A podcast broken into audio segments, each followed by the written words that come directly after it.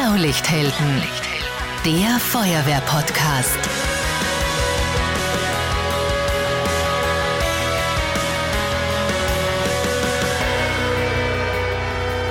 Diese Folge wird präsentiert von Raiffeisen Niederösterreich. Wir macht's möglich. Servus, hallo und herzlich willkommen beim Feuerwehr-Podcast Blaulichthelden.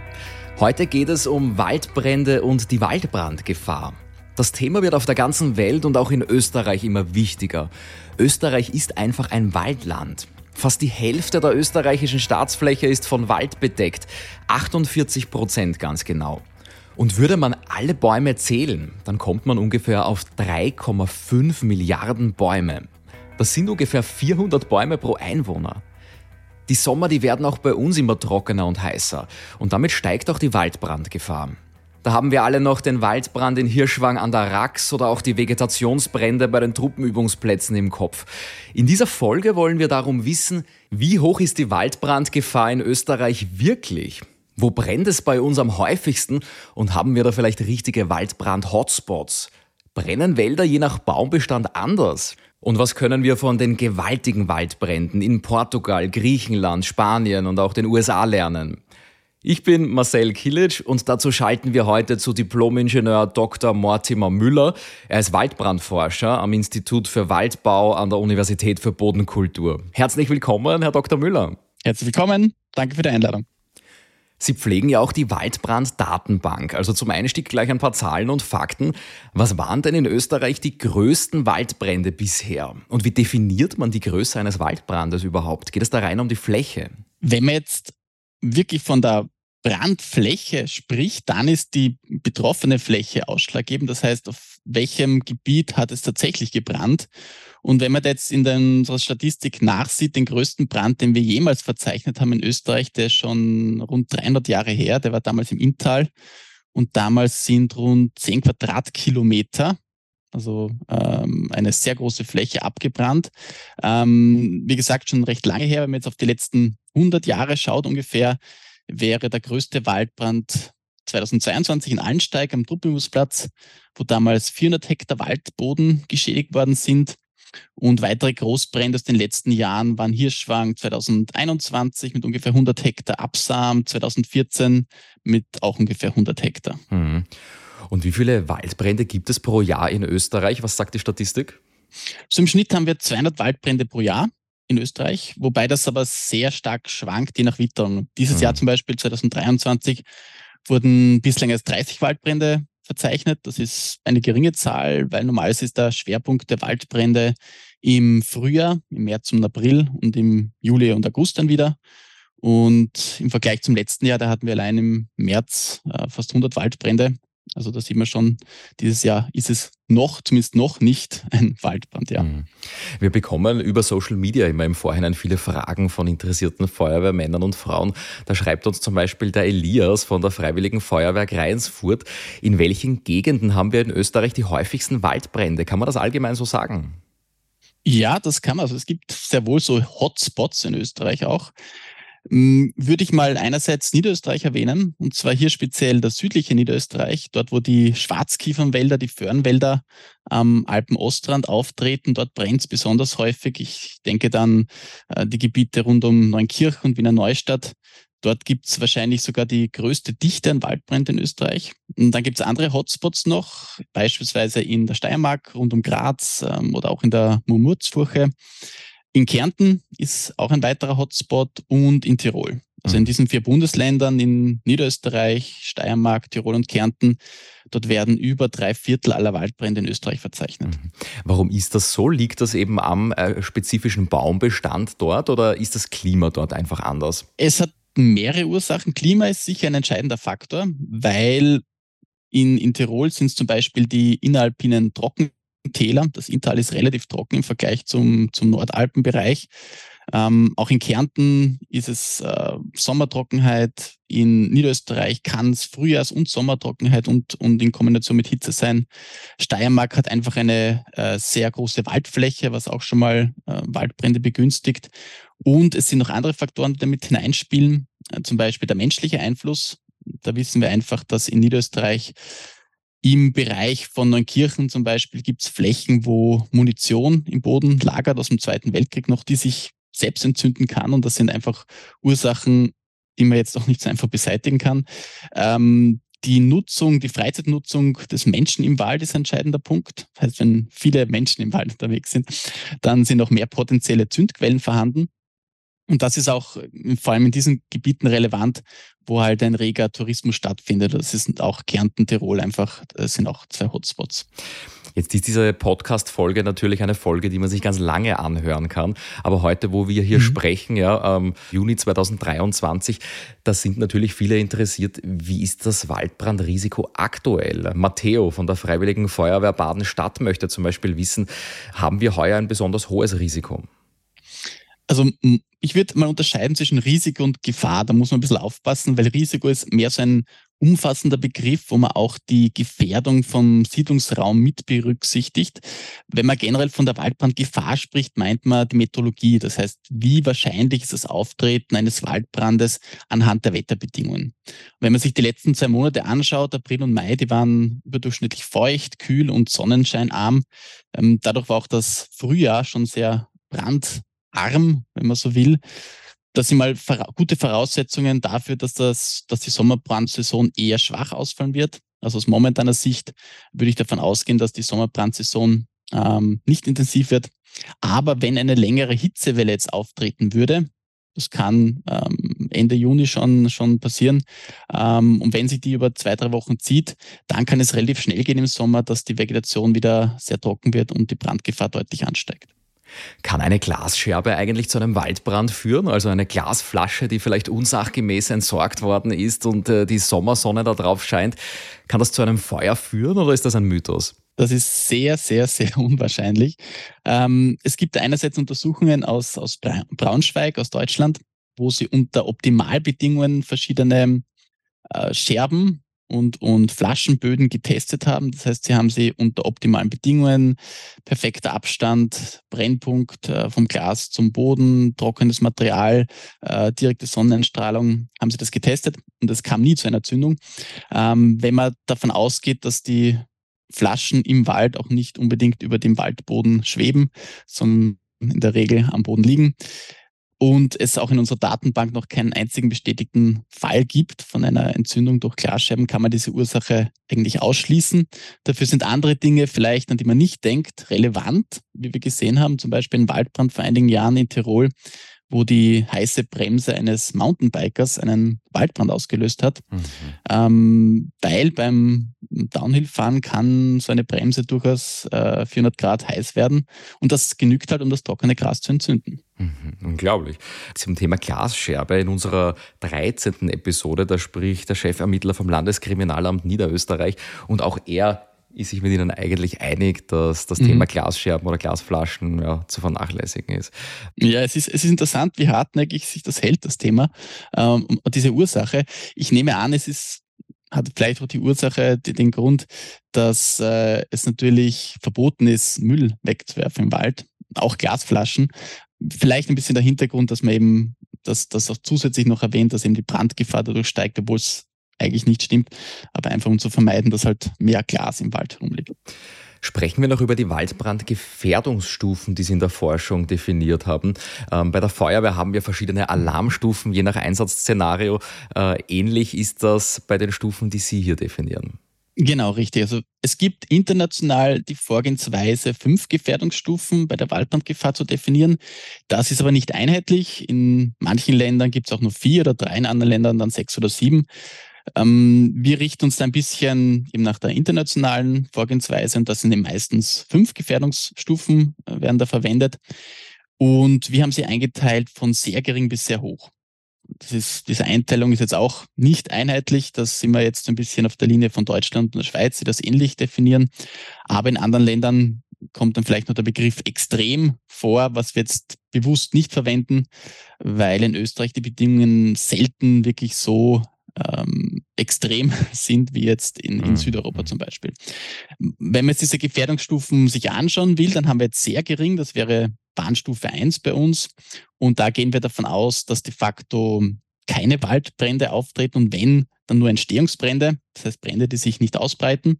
Bei Warnstufe 2 mm, oder gering würde es bedeuten, dass Kleinbrände vereinzelt auftreten können. Nächste Stufe wäre mäßig, Warnstufe 3. Da ist es durchaus möglich, dass auch schon ein, ein Großbrand ähm, sich ereignen kann.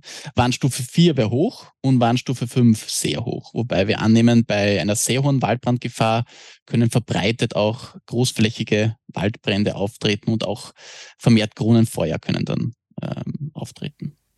Jetzt haben wir über die Waldbrandgefährdungsstufen gesprochen und auch die Regionen, in denen äh, in Österreich die, das Waldbrandrisiko oder die Waldbrandgefahr tendenziell höher ist. Sebastian von der Freiwilligen Feuerwehr Nenzing möchte wissen, was kann man denn in gefährdeten Bereichen vorsorglich machen? Also im Vorfeld, jetzt unabhängig von der Waldbrandgefährdungsstufe und dann, mhm. wenn die Lage, ich sag mal, äh, kritischer wird und die Gefahr steigt aufgrund der Witterung. Ja, das, da gibt es sehr viele Ansätze, muss man echt sagen, was die Waldbrandprävention, wir nennen das Prävention, also Vorbeugung von Waldbränden angeht. Das kann jetzt sein von der Öffentlichkeitsarbeit, Bewusstseinsbildung. Das heißt, man könnte Schilder aufstellen. Das in den USA zum Beispiel gibt es dort Schilder, die täglich ähm, aktualisiert werden. Ähm, was natürlich einen Aufwand bedeutet. Es gibt dort Smokey the Bear, das ist ein, ein Maskottchen, das halt auch ein bisschen auf die Waldbrandgefahr hinweist. Das heißt, man kann das sehr in Richtung Prävention in, in, interagierend mit der Bevölkerung machen. Ähm, man kann auch waldbauliche Maßnahmen setzen. Waldbaulich wäre es zum Beispiel, wenn man den einen Kiefernbestand oder einen Fichtenbestand ähm, umbaut, indem man mehr Laubholz hineinbringt, weil einfach bei uns die Nadelwaldbestände am meisten brennen, am häufigsten brennen und auch am intensivsten brennen. Man könnte Brandschutzschneisen anlegen, wobei das eher nur in flachen Gebieten ein Thema ist und auch nur in, in wirklich Hochrisikogebieten. Da gibt es auch in Österreich nur ganz wenige Fälle, wo das angewandt wird. Was in vielen Ländern sehr verbreitet ist und, und sehr häufig angewendet wird, ist das kontrollierte Brennen. Und das bedeutet, dass man in Zeiten geringer Brandgefahr die bodennahe Vegetation im Wald und am Waldrand verbrennt. Das heißt, da äh, schaut man, dass man die, die trockenen Nadeln, das trockene Gras, die, die Büsche im Boden ähm, mit diesem Feuer behandelt. Das ist im Prinzip ein Werkzeug, dieses Feuer in diesem Fall. Und ähm, dieses Brennmaterial verbrennen lässt. Das verhindert dann, wenn die Waldbrandgefahr wirklich groß ist und ein Brand ausbricht, dass diese, dass die Flammen dann in die Kronen gehen. Weil das Gefährliche ist ja nicht so ein Bodenfeuer, das kann man ja auch in der Regel mit den Einsatzkräften gut unter Kontrolle bekommen. Das Problem ist dann, wenn ein Kronenfeuer auftritt, ein Vollbrand und wirklich der komplette Wald im, im Brand steht, weil dann auch die Gefahr einer Ausbreitung und, und die Gefahr von, von Schäden einfach deutlich höher ist. Und durch dieses kontrollierte Brennen ähm, das zum Beispiel auch in, in Teilen Deutschlands angewandt wird. Und in Österreich gibt es auch Ausnahmefälle, wo das genehmigt ist, zum Beispiel an der Bahnstrecke bei Glocknitz in so einem Bahndamm abbrennen oder in Allensteig äh, im Rahmen von Brandschutzübungen mit der Feuerwehr werden großflächig Flächen behandelt, abgebrannt und das verhindert eben dann, äh, wenn man das zu einem guten, günstigen Zeitpunkt macht, dass dann später großflächige Brände auftreten. Mhm. Sie haben schon das Kronenfeuer angesprochen, ja, da sprechen wir schon über die mhm. Brandcharakteristik. Ich hätte recherchiert, in Österreich sind 48 Prozent der Staatsfläche mit Wald bedeckt, also ungefähr die Hälfte. Wir haben 3,5 Milliarden Bäume, mhm. das sind rund 400 Bäume pro Einwohner in mhm. etwa. Ja. Ähm, jetzt wäre meine Frage, welche mhm. Arten von Bäumen haben wir? Sie haben schon gesagt, äh, die Nadelwälder haben eine andere Brandcharakteristik. Also welche Baumarten sind in Österreich besonders genau. verbreitet und wie brennen die? Brennen die unterschiedlich? Unterschiedlich wahrscheinlich. Ja, genau, das ist sogar sehr unterschiedlich. Die häufigste Baumart bei uns nach wie vor ist die Fichte. Ähm, die Fichte macht die meisten der Bergwälder aus. Ähm, die Fichte ist, sage ich mal, problematisch, zumindest ähm, in Gebieten, wo es jetzt nicht äh, natürlicherweise vorkommen würde. Das wäre zum Beispiel das Waldviertel in Niederösterreich.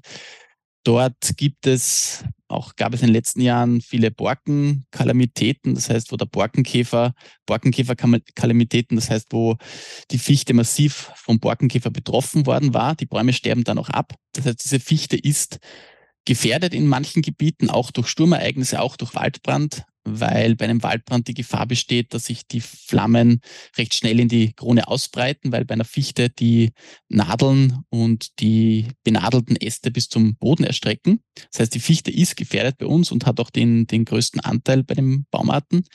Die Kiefer ist noch mehr gefährdet als die Fichte.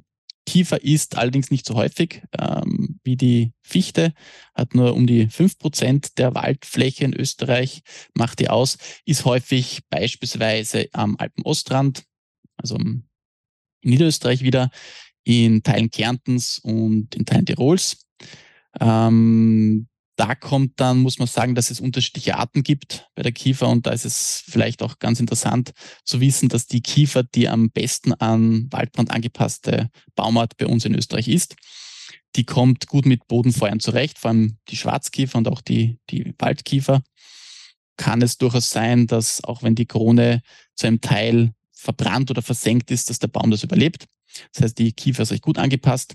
Die Latsche das ist auch eine Kiefernart, die im Hochgebirge vorkommt, die ist so am Boden kriechend, diese Legföhren werden sie auch genannt. Ähm, die brennen auch recht häufig, besonders durch Blitzschlag und sind ebenfalls ähm, gefährdet, auch eine Kiefernart, wie gesagt. Das sind so die wichtigsten Nadelbaumarten, die auch am häufigsten brennen. Wenn man jetzt Richtung Laubgehölze schaut, ist die Buche die häufigste Laubholzart in Österreich. Hier gibt es manchmal Brände, also vor allem im, im Frühjahr.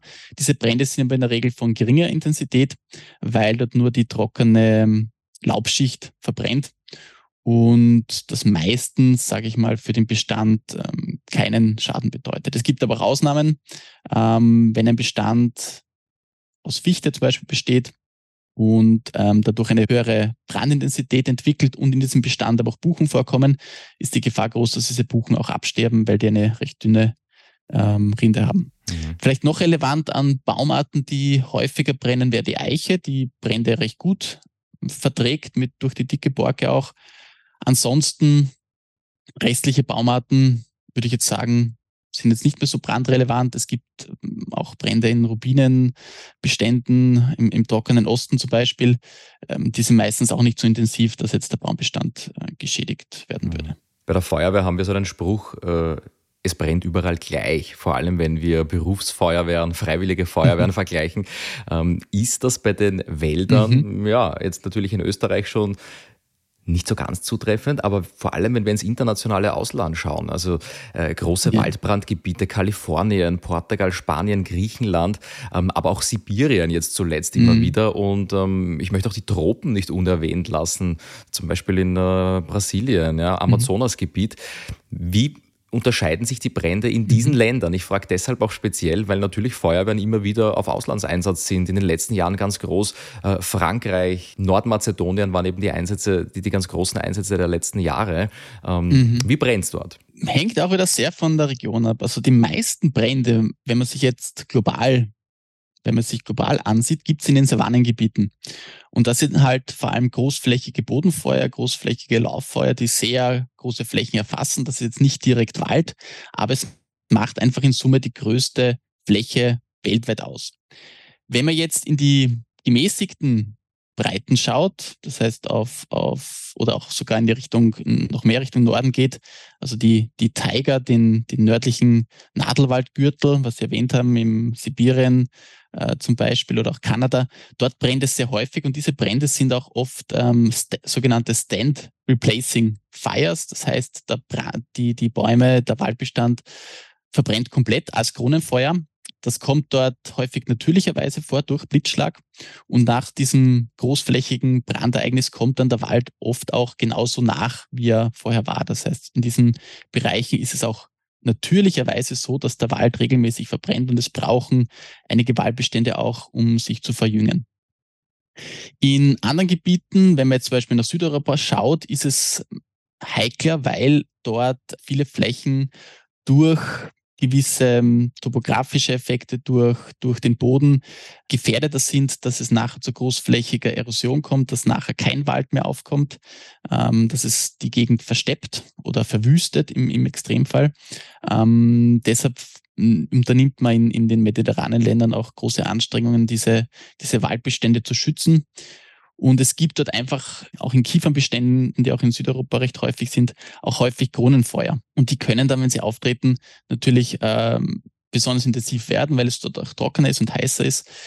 Die große Gefahr ist immer bei solchen Bränden, das ist jetzt global, kann man das sagen, äh, wenn drei Dinge zusammenkommen. Das ist einerseits ein Brandausbruch in Siedlungsnähe, dann eine lange Dürreperiode in Verbindung mit Hitze und starker Wind. Wenn diese Faktoren zusammen auftreten, dann ereignen sich solche Waldbrandkatastrophen, wie wir es in den letzten Jahren aus vielen Teilen der Welt gehört haben, weil dann auch die Gefahr besteht, dass Spotfire auftreten, das heißt Sekundärbrände durch Funkenflug, dass Einsatzkräfte eingeschlossen werden, dass das Feuer auf den Siedlungsraum oder auf Infrastrukturen übergreift und damit auch Menschenleben in Gefahr sind. Also man kann sagen, dass es global nicht einheitlich ist. Vielleicht auch noch äh, zum Amazonas, weil Sie den erwähnt haben. Dort ist die sind die Brände ja in den allermeisten Fällen menschengemacht, bewusst gelegte Feuer, die zur Brandrodung dienen. Das heißt, äh, der Wald wird geschlägert, dann wird die geschlägerte äh, Fläche in Brand gesetzt, um die Nährstoffe in den Boden zu bringen und dann wird auf dieser Fläche entweder Soja angebaut oder die Rinder werden hingetrieben für die Fleischproduktion. Das heißt, in, in den ähm, Amazonasgebieten, in den, ähm, um den Äquator herum, ist es meistens einfach Brandrodung das Thema. Gerade wenn wir über internationale Themen sprechen, müssen wir vielleicht auch Begriffe definieren oder abgrenzen. Waldbrand und Flurbrand. Wo ist da die Grenze? Mhm. Vor allem bei den Truppenübungsplätzen sind die Begriffe Wald- und Flurbrand medial auch immer vermischt worden. Ich glaube, international ist man sich da eher einig, oder? Ich würde es sogar so formulieren, die, die Welt, wenn man sich global sieht, ist sich einig, dass man nicht unterscheidet zwischen Wald- und Flurbrand. Ähm, und zwar wird da meistens der Begriff Wildfire verwendet. Das heißt, übersetzt ja, wildes Feuer. Ähm, und das bedeutet im Prinzip nur, dass ein Brand außerhalb des Siedlungsraumes unkontrolliert auftritt. Das kann dann auf einer Wiesenfläche sein, auf einer Buschfläche, auf einer Waldfläche. Das macht natürlich relativ einfach die Behandlung vom, vom, von der Begrifflichkeit her. In Mitteleuropa, sage ich mal, ist es nicht ganz so einfach, weil wir recht strenge äh, Reglementierungen haben mit dem Forstgesetz und weil halt bei uns Wald, jedes Stückchen Wald gehört irgendjemandem. Und daher ist dieser Waldbegriff sehr klar definiert und deshalb sind bei uns auch Waldbrände besonders bedeutend aus, aus ökonomischer Sicht, aus politischer Sicht. Ähm, und, und deshalb wird in Mitteleuropa generell der Weg begangen, dass man Flurbrände und Waldbrände trennt. Wobei bei uns alles ein Waldbrand ist, wenn Waldboden laut Forstgesetz betroffen ist. Das heißt, es kann dann ein Windschutzgürtel sein, laut Forstgesetz ein Waldbrand, ein, ein Waldgebiet. Es kann auch ein, ein Einzelbaum durch Blitzschlag im Wald sein. Es gibt natürlich auch Mischformen, wenn zum Beispiel da, da, das Feuer von einer Wiese auf den Wald übergreift, dann nennen wir das Waldflurbrand. Es gibt Brände, die von der Bahnböschung auf den Wald übergreifen, Bahndamm, Waldbrand. Also generell um einen Waldbrand handelt es sich immer dann, wenn zumindest zum Teil Waldboden von diesem Feuer betroffen ist. In unserer siebten Folge, da haben wir über den Brandeinsatz äh, am Truppenübungsplatz in Allensteig gesprochen. Und dort haben Sie ja auch erst äh, kürzlich Brandversuche durchgeführt. Wie läuft so ein Versuch ab und was kommt da raus?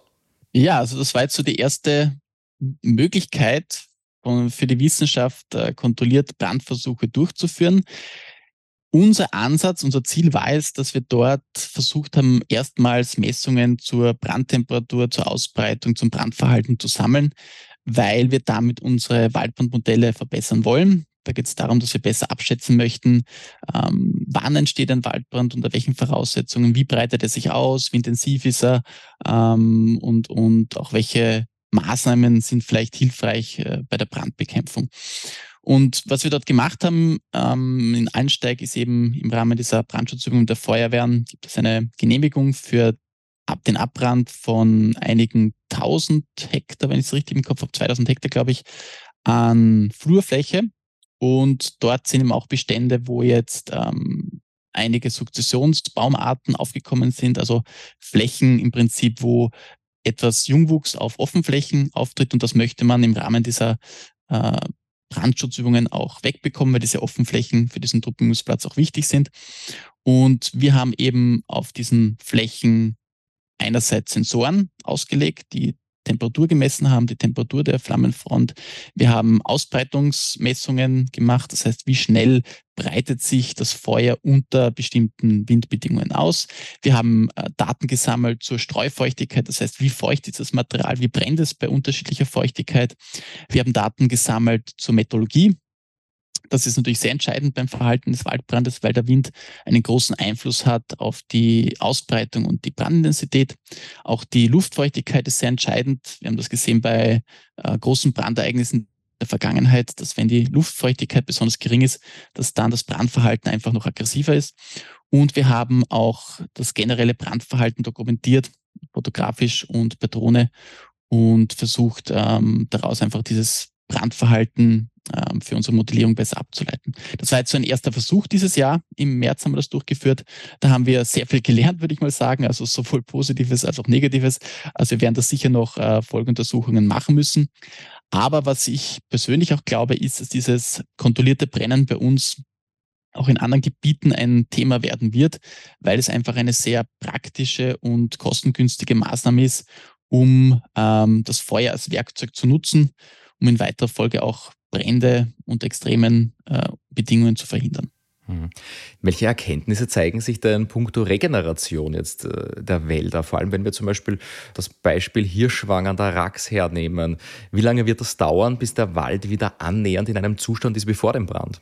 Hm, das hängt auf den Waldbrandflächen sehr von der Intensität des Brandes ab. Wir haben in Österreich von den rund 200 Waldbränden, die wir jedes Jahr haben, sind die allermeisten Feuer Bodenfeuer geringer Intensität, das heißt in 95 ähm, Prozent der Fälle oder sogar noch mehr handelt es sich um Brände, die jetzt den Waldbestand meistens nicht nachhaltig schädigen wobei man auch ein bisschen aufpassen muss, was für ein Waldbestand ist. In Hirschwang selbst war die, ein Großteil der Fläche mit Schwarzkiefern bestockt. Schwarzkiefern sind recht gut an Feuer angepasst und auch an dieses Bodenfeuer, was dort zum Großteil aufgetreten ist. Es gab einen kleinen Bereich, wo ein Kronenfeuer aufgetreten ist, rund ein halbes Hektar. Dort sind die Kiefern abgestorben. In weiteren kleinen Bereichen auch und waren aber jetzt keine großen Flächen. Es gibt allerdings bei der Buche recht starke Ausfälle. Die Buche war in einigen Gebieten auch recht häufig und die Buche ist bei solchen Bränden äh, recht sensibel durch ihre ähm, dünne, durch ihre dünne Rinde und dort sind verbreitete Buchen abgestorben. Das heißt, bis die wieder nachkommen, dauert es natürlich, also bis die auch wieder diese Größe erreichen, Jahrzehnte, wenn man so will. Ähm, wie gesagt, die Kiefern selbst in Hirschwang haben es zum äh, Großteil dieses Feuer eigentlich überlebt. Aber es gibt Bereiche, gerade in diesem äh, kleinen Spot, wo jetzt äh, das Kronenfeuer aufgetreten ist, wo auch Maßnahmen getroffen worden sind, um zu verhindern, dass dort eine Kahlstelle auftritt, um zu verhindern, dass dort der Humusboden abgeschwemmt wird durch ein Regenereignis zum Beispiel. Wurden ähm, Bäume gepflanzt, wurde eine Saatmischung ausgebracht. Und da sieht man auch auf der Vergleichsfläche, ähm, es wurde auch eine Fläche angelegt, wo jetzt keine Maßnahmen getroffen worden sind.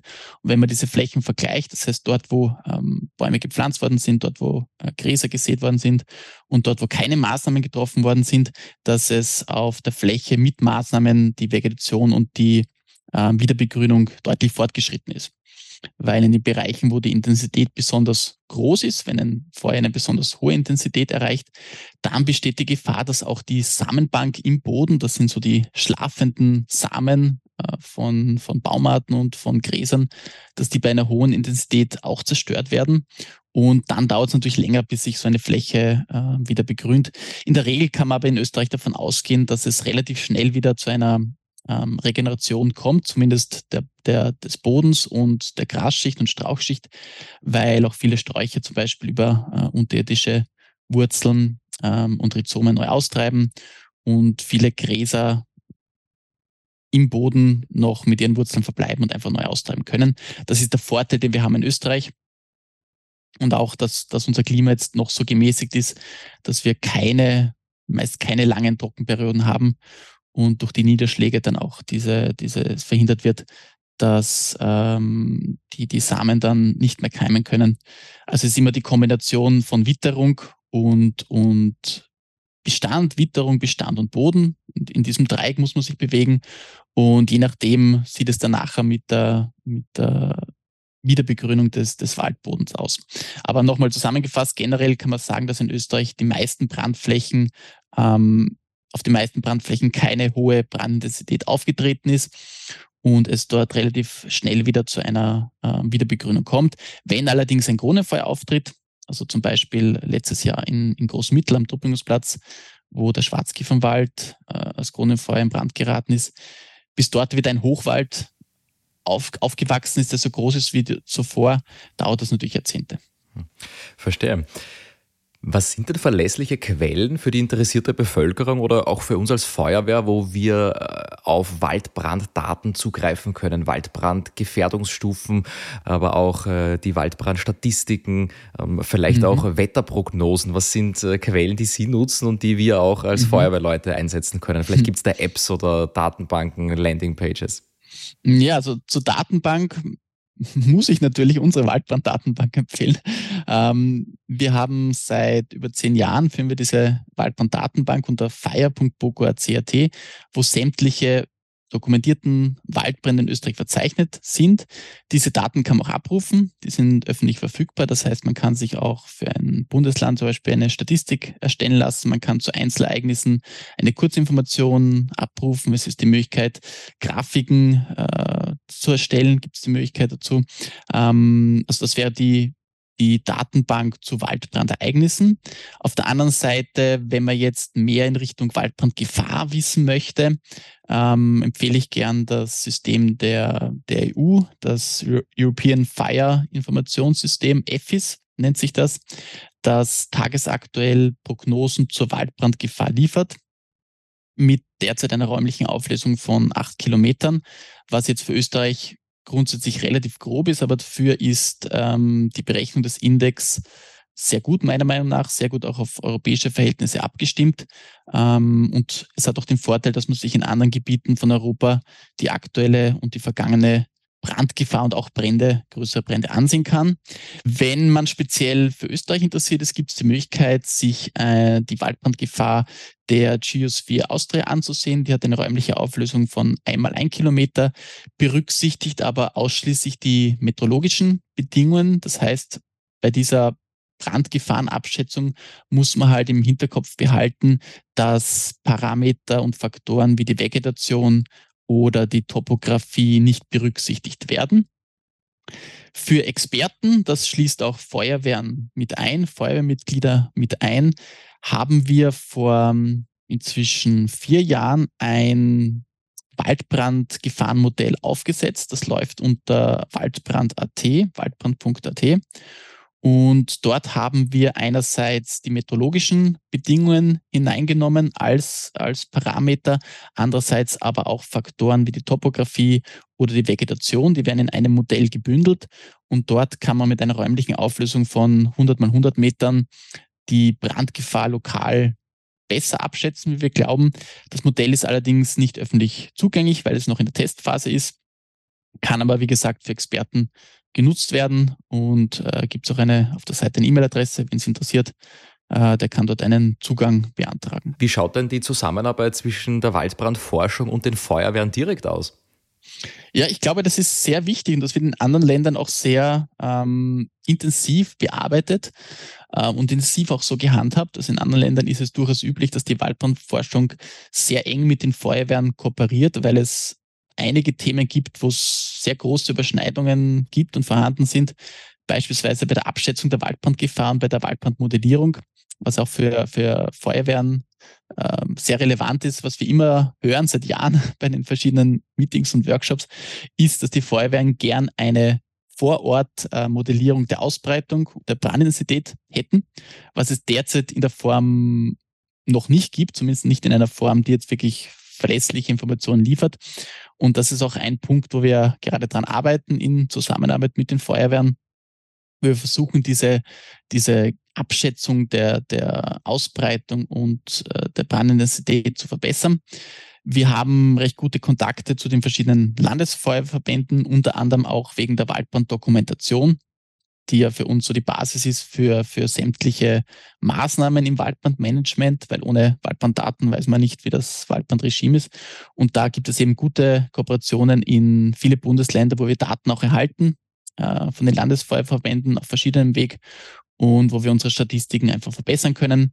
Dann haben wir natürlich Projekte, wo, wo Feuerwehren als Partner direkt eingebunden sind. Wir haben auch ähm, Kooperationen auf lokaler Ebene bei einzelnen Feuerwehren, zum Beispiel in Niederösterreich, wo wir jetzt im Rahmen eines Projektes eine äh, Stationen im Wald installiert haben zur Überwachung der Waldbrandgefahr und wo der Gateway zur Übermittlung der Daten auf ein Dach eines Feuerwehrhauses montiert worden ist. Also es gibt in, im Feuerwehrbereich sehr viele Überschneidungspunkte, ähm, ist auch durch gekennzeichnet dadurch, dass wir immer wieder Vorträge halten ähm, auf bei Workshops, bei Schulungen, bei Trainings um diese Kooperation auch zu fördern und so auch zu unterstützen. Herr Dr. Müller, vielen Dank für die Einblicke in die Waldbrandforschung. Es war sehr spannend, das mal von einer wissenschaftlicheren Ebene zu betrachten. Danke, dass Sie heute dabei waren. Sehr gern, danke auch und auf Wiedersehen.